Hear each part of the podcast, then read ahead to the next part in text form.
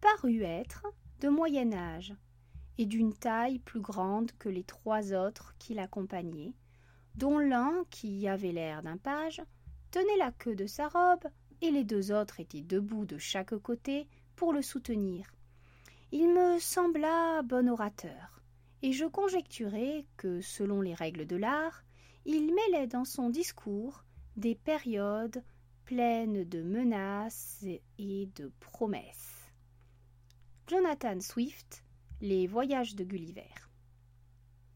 Il me parut être, il me parut être de moyen âge, virgule, de moyen âge, virgule, et d'une taille plus grande, et d'une taille plus grande que les trois autres qui l'accompagnaient, virgule, que les trois autres qui l'accompagnaient, virgule, dont l'un, virgule, dont l'un, virgule, qui avait l'air d'un page, virgule, qui avait l'air d'un page, virgule, tenait la queue de sa robe, virgule, tenait la queue de sa robe,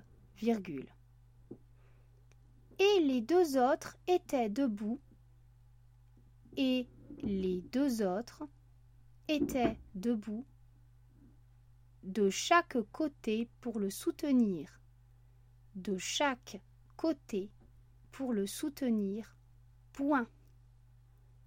Il me sembla bon orateur, virgule. Il me sembla bon orateur, virgule. Et je conjecturai que, virgule, et je conjecturai que, virgule, selon les règles de l'art, virgule, selon les règles de l'art, virgule, il mêlait dans son discours, il mêlait dans son discours des périodes pleines de menaces et de promesses, point. Des périodes pleines de menaces et de promesses, point.